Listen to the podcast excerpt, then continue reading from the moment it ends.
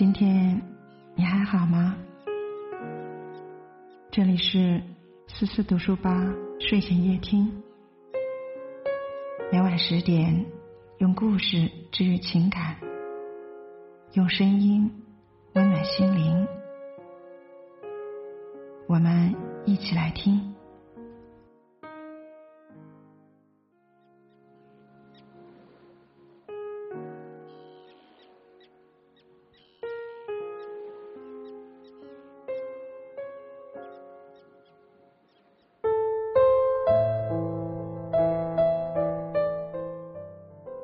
今晚要和你分享的文字来自于杜岩心。婚姻好不好？床上见分晓。前段时间，欣姐的一个好朋友离婚了。她与前夫是大学同学，恋爱的时候几乎形影不离。没想到上个月离婚前，他们已经分房住了一年了。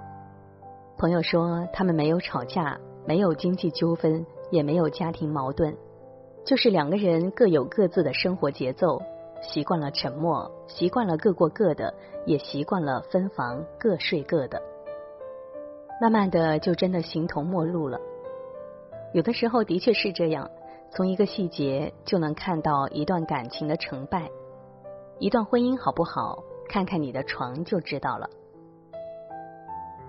产床前的陪伴比情话更动人。有人说，结婚前一定要去产房走走，那是一个人性被放大的地方。你会看到婚姻甜蜜的一面，也可能看到人性丑陋的一面。小蕊就是在生完孩子后决定和老公离婚的。小蕊的产期在冬天，生产前整整疼了两天两夜。因为宝宝的预估体重接近九斤，加上产妇本身体质较弱，顺产风险太大，难以忍受疼痛的小蕊请求老公同意自己剖腹产，却只换来他的不耐烦。别人九斤都能生，你别自己吓唬自己了。然后在小蕊的再三要求下，老公终于说了实话：“你知道剖腹产要多少钱吗？你忍一忍吧，忍一忍就过去了。”原来是嫌太贵了，一句话，小蕊彻底失望了。生孩子疼和顺产的危险，这些在他的眼里都抵不过那几千块钱罢了。最后，还是在小蕊母亲的坚持下，小蕊这才被推进了产房。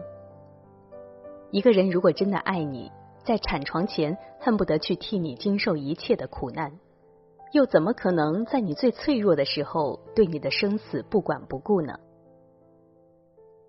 那个愿意在产床前陪伴你、照顾你、牢牢握紧你的手的人，才是值得珍惜的人。病床前的不离不弃，是最好的海誓山盟。有一句话总被奉为经典：婚姻是爱情的坟墓。当风花雪月撞上柴米油盐，难免溃不成军，更何况生离死别。不过，在一对耄耋之年的老人身上，欣姐却看到了爱情最动人的样子。刘世月老先生今年九十岁，是一名老兵，也是一位离休的眼科医生。十二年前，刘爷爷的老伴意外摔伤，失去了意识，成了植物人。突如其来的变故令他伤心不已，但他却从来没有放弃过自己的妻子。十二年里的每一天，他都会来到病床前为老伴定制一日三餐，一边抚着他的头发，一边为他唱歌，然后汇报自己一天的工作。四千多个日夜里，刘爷爷把老伴的生活打理得井井有条，为他洗头发、刷牙、换洗衣物，用好闻的洗发水，病房里永远干净整洁。虽然得不到回应。但刘爷爷依旧喜欢附在老伴耳边唤他的名字，和他说悄悄话。有的时候，老伴的嘴角会微微动一动，这样的小动作总让刘爷爷雀跃不已。妻子病情的好转，就是他最大的期望。这样的感情令人叹息，令人感动，也令人羡慕。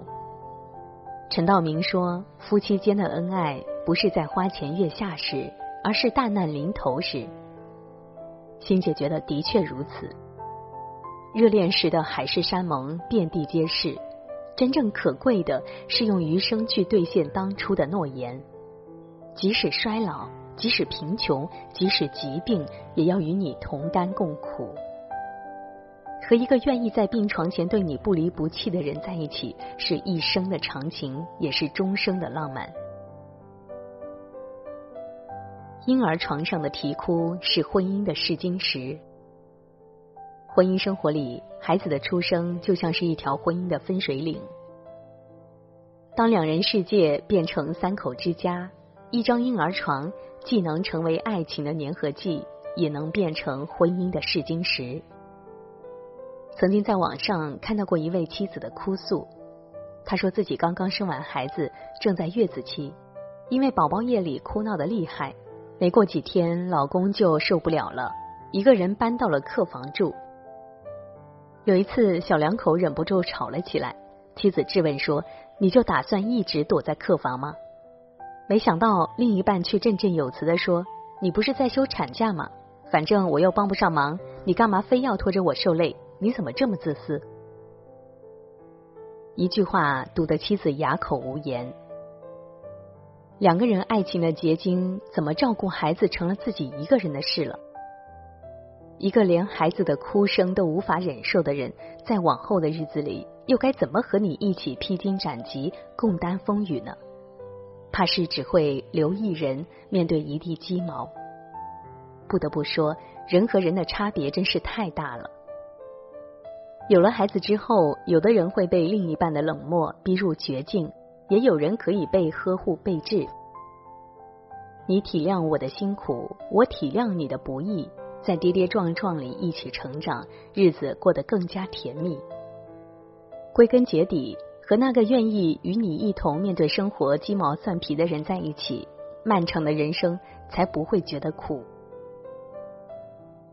好的婚姻是既能聊到一起，也能睡到一起。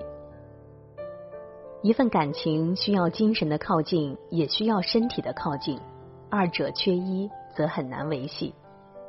如鲁迅和朱安的婚姻，多少令人唏嘘。他们一个出身书香门第，一个出身商贾之家，一个上学堂，一个裹小脚，一个新潮，一个守旧，一个自由，一个传统。大相径庭的两个人，话很难说到一起去，日子也很难过到一起去。因为话不投机，结婚后的第二天，鲁迅便搬去了书房住。两个人的分居生活就这样持续了一生。